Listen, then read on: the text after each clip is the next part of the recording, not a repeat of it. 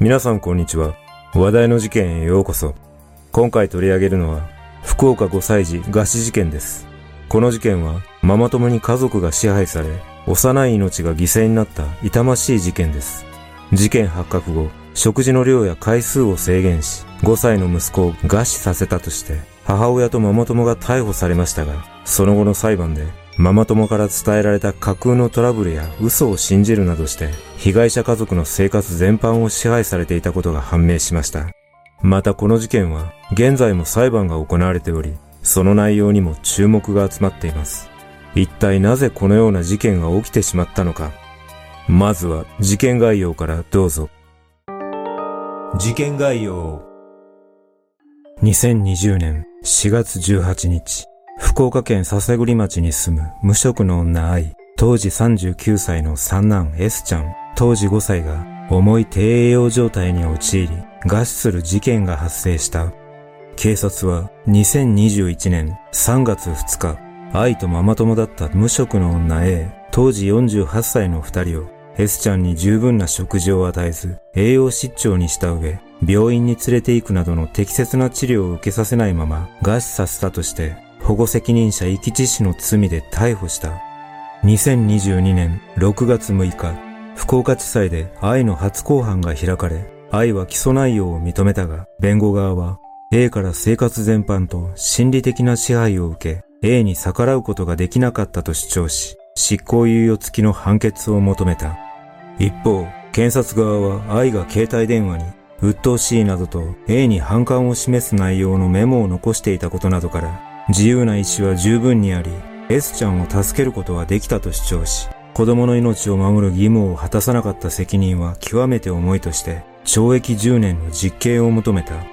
そして、愛の量刑が争点となったこの裁判の判決公判が、同月17日に開かれ、裁判所は愛に対し、懲役5年の実刑判決を言い渡した。裁判長は、A が虚言を重ね、食事を含め、愛とその子供らの生活全般を実質的に支配してきたと認めた一方、S ちゃんは本来頼るべき母親から食事を与えられず、S ちゃんの辛く悲しい思いは計り知れず、相当悪質だと指摘し、親族に助けを求めるなど、命を助ける行動はできたとし、その責任を果たさなかったことに一定の非難は免れないと述べ、実刑の理由については、子に対する保護責任者遺棄致死事件の中で極めて重い部類とまでは言えないが、執行猶予にするほど軽い事案ではないと述べ、愛にとっては厳しい判決となった。そして、愛を支配下に置いていた A の後半は、同年8月下旬頃に予定されているが、愛の後半で明らかにされた A の異常なまでの生活全般の支配や経済的詐取が驚くべき内容だったことから、連日マスコミで取り上げられ、A が裁判で何を語るのかに世間の注目が集まっている。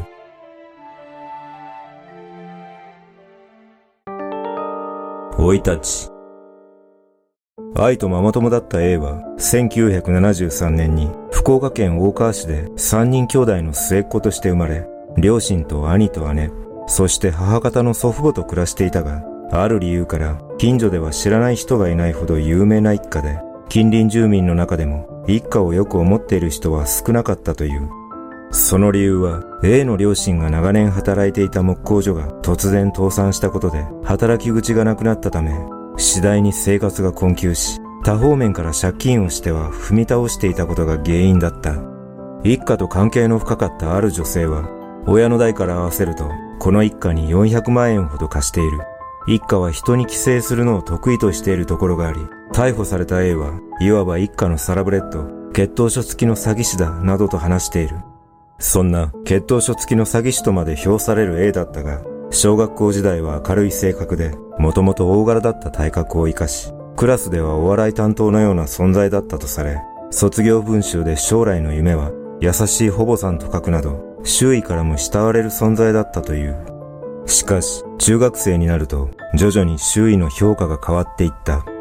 中学時代の同級生によると、この頃の A は、先生の前ではいいこぶり、裏では悪口を言う二重人格のような性格で、生徒からの評判も悪く、高価なものを買ってもらうことをしきりに周囲に自慢するなど、注目を浴びてクラスの中でマウントを取るのが好きだったとされ、自分より立場が弱い子にはパンを買ってこいと同級生をパシリにしていたこともあったという。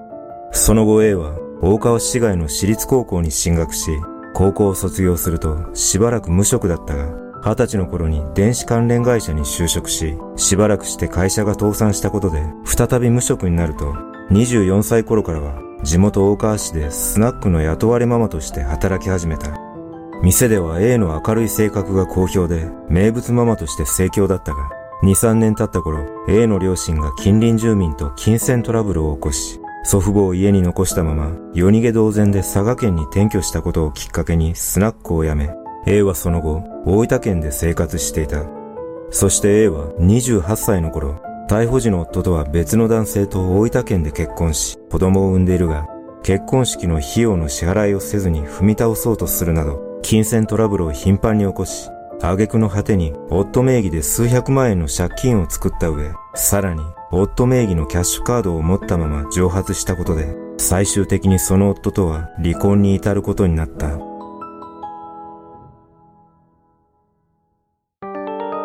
二人の出会い。金銭トラブルが原因で離婚した A は、その後、逮捕時の夫と再婚し、事件を起こした福岡県篠栗町へと移り住んでいた。2016年4月、A の次男と I の次男が同じ幼稚園だったことで二人は知り合ったが、A は虚言癖やモンスターペアレンツなどの一面を持っていたため、保護者の間では孤立する存在だった。そんな A に I は優しく声をかけ、愛のママ友グループに入れてあげたことをきっかけに、当初、二人はごく普通のママ友として付き合っていたが、徐々に家族ぐるみの付き合いを始めるようになると、徐々に A はその正体を表し、愛の運命を変えることとなった。二人が知り合って約2年が経過した2018年5月頃、A は愛にどういうわけか、あなたの子供が他の子に石を投げたので示談してあげる。私たち二人が幼稚園の別の保護者の親族から裁判で訴えられている、などといったデマを吹き始めた。さらに A は言葉巧みに暴力団と関係があるボスに仲裁してもらう。この問題のバックにはヤクザがいるので話をまとめてもらう。と言って愛を信じ込ませるとトラブルの示談金名目として愛に50万円を支払わせた。実はこのボスとされる人物は、A と I の子供が通っていた小学校に同じく子供を通わせていたままで、A とは連絡を取ることがあったが、I とはほとんど面識がなかったため、A は暴力団とは全く無関係のママを勝手にボスとしてでっち上げ、利用していた。しかし、そのことに気づかなかった I は、徐々に A に信頼を寄せていき、A の指示通りに行動するようになると、周囲のママ友たちは二人から距離を置くようになっていった。同年6月以降、A は血統書付きの詐欺師と呼ばれる片鱗を次々と見せ、愛に親族が裏切っているという趣旨の話をして、親族との関係を悪化させようと仕向け、親族から約80万円の借金をさせると、親族らは愛の行動に異変を感じるようになった。さらに A は、愛の夫が浮気をしていると嘘をつき、浮気相手のキャバ嬢が妊娠した。キャバ嬢のバックの暴力団とボスが交渉しているので慰謝料が必要だ。夫の浮気調査費用をボスが立て替えていると言って離婚を促すと、愛は生活費の工面などで離婚をためらっていたが、A に私が食事の面倒を見るからと説得され、ついに2019年5月、愛は離婚してしまった。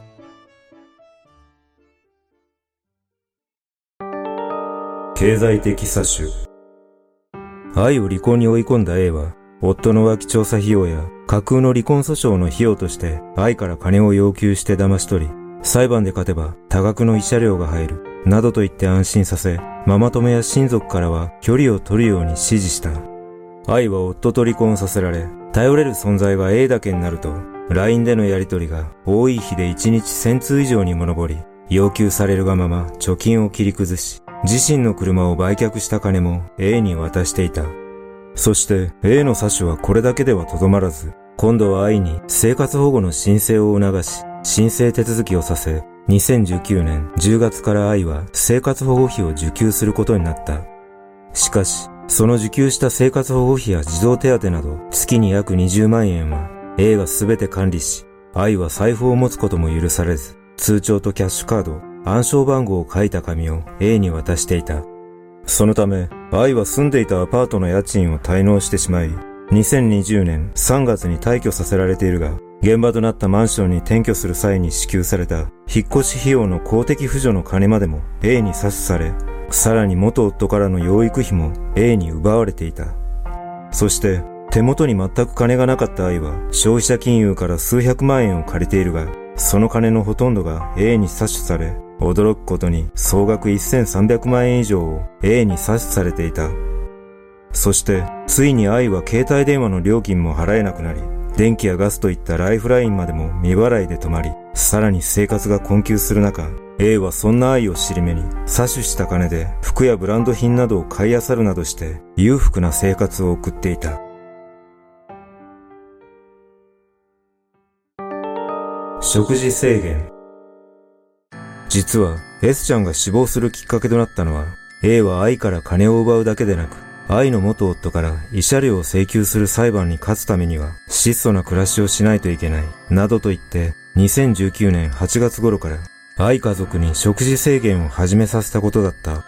A は愛家族の食事を徹底的に管理し、監視カメラ十数台でボスが見張っている、ボスが食べ過ぎと言っている、などと言って、数日おきに菓子パンや米を渡すだけだったため、そのわずかに渡されたものを愛家族は分け合って食べていた。そんな中、長男と次男は学校給食で何とか栄養を確保できていたが、S ちゃんは兄二人に比べて言うことを聞かないことがあるとして、ご飯の量を少なくしたり、食事を抜いたりされるなど、S ちゃんの衰弱はみるみる進んでいった。そして2019年11月、幼稚園側がようやく痩せ細った S ちゃんを見て虐待の疑いを持つと、養保護児童対策地域協議会が見守り対象としたが、その頃から S ちゃんは幼稚園を長期欠席するようになり、行政が連絡を取ってもなかなか連絡が取れなかったため、自宅を訪問すると、A が割って入り、愛は体調が悪いと言って追い返していた。このような状況が続き、行政がネグレクトの疑いを懸念し始めると、その動きを察知してか、A は2020年1月に S ちゃんの通う幼稚園を退園させたが、2月になり、地域住民から警察に虐待の疑いがあるとの情報提供があり、警察が愛宅を訪問したところ、3人の子供に傷やあざなどが確認できなかったことから、その場を後にした。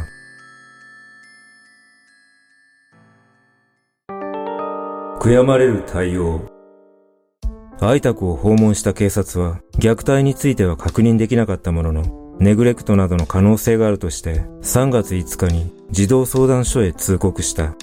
それを受けて児童相談所は、同月11日、愛宅を訪問した際、A が割って入り、母親はこの1ヶ月ほど体調が悪く起き上がれない、などと話し、捜査の邪魔をしているが、その後職員は3人の子供の姿を確認したとして、特別な対応は取らなかったという。このような状況の中、愛の母親は愛家族を心配し、児童相談所を訪問しているが、3月11日に訪問した記録をもとに、職員から大丈夫ですと言われ、再度の訪問や立ち入り調査など、より強い介入を行うことがないまま、愛は家賃滞納でアパートを強制退去となり、愛家族は別のマンションへ移り住むこととなった。そして翌4月になると、ついに A から食べ物が届けられない日があったため、愛は友人から食料を譲ってもらうなどしていたが、家族全員が何も食べられない日が増える中、同月8日、愛の母親は児童相談所に孫たちを看護したいと申し出て、愛の転居先を教えてくれるよう職員に頼み込んだが、個人情報で教えられないとして拒否され、その直後、愛家族はとうとう水だけの生活になっていた。4月13日、行政の職員が家庭訪問に訪れた際、この時も A が対応し、愛は対人恐怖症だから会えない。子供たちは元気にしていると答え、またも訪問の邪魔をしているが、職員は愛家族の姿は確認できたとして、そのまま訪問を終えた。4月18日午後6時頃、S ちゃんの呼吸に異変を感じた愛は A に連絡を取り、S ちゃんの容体を伝えると、A 夫妻が愛宅に訪れ、午後10時過ぎに A の夫が119番通報したことで、S ちゃんは病院に運ばれたが、低栄養による衰弱で S ちゃんの死亡が確認された。終わらない殺種。司法解剖の結果、S ちゃんは5歳児平均体重の半分ほどの10キロ前後にまで痩せ衰え、あばら骨が浮き出ている状態で、強いストレスを日常的に受けた子供に見られる特徴でもある、免疫に関わる臓器が萎縮していたことも分かった。S ちゃんの死亡後、警察による愛への捜査を気にした A は、金銭の要求をしていた証拠を隠滅するため、愛に携帯電話を破壊させた上、警察に元夫の浮気については話すな。S ちゃんの葬儀に親族を呼ぶな、などと指示し、さらに、生活困窮の理由を聞かれた場合は、金は自身がパチンコで使った、と答えるように指示した。そして A は、愛が警察に逮捕されたかを確認するために、愛に別の携帯電話を渡し、おはようと毎朝 A にメッセージを送るようにも指示し、驚くことに S ちゃんの葬儀が終わり、公的扶助として愛に50万円ほどが支給されたが、その金も A は詐取していた。2020年6月、警察は A と愛に対する捜査を本格化すると、愛はようやく元夫の浮気の話など A が語った話の全てがでっち上げだったことを知り、A の呪縛からは解き放たれたものの、その犠牲として何の罪もない小さな命が奪われてしまった。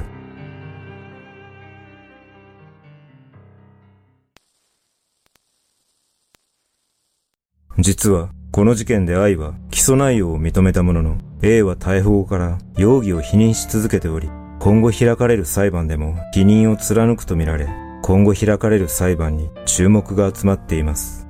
ある専門家は、A のような良心や罪悪感、後悔の欠如、他人への思いやりなどがない人間は100人に1人の割合でいるとし、そういった悪人は獲物には非常に社交的で、それは好かれると支配しやすくなるからだと指摘し、罪悪感を持たないモンスターは嘘をつくことに全力を尽くす。なぜそんな悪人に騙されるのかではなく、悪人は支配しやすい獲物を見定める能力が非常に高いとも語っています。確かに今回の事件を見ると、客観的にはなぜこんな単純な嘘に騙されてしまったのかと、憤りを感じる部分はありますが、騙されやすく洗脳されやすいタイプを見定めた上で行っているとすれば、ある程度理解できるとともに、A に対しては激しい怒りを覚えます。この事件で私が驚愕したことは、愛家族は最終的にトイレットペーパーを買うこともできず、代わりに新聞紙を使い、シャンプーや石鹸がないため、風呂では車のウォッシャー液を薄めて使っていたという事実です。これほどまでの貧困に陥っていたにもかかわらず、愛の母親が子供たちを預かろうかと提案した際、愛は断ったとされているため、それ以上に A の存在に恐怖し、なおかつ依存していたことが伺えます。今後の裁判で A が何を語るかに注目が集まっていますが、全てをさらけ出し、真実を明らかにしてほしいと感じます。皆さんはこの事件をどのように感じたでしょうか？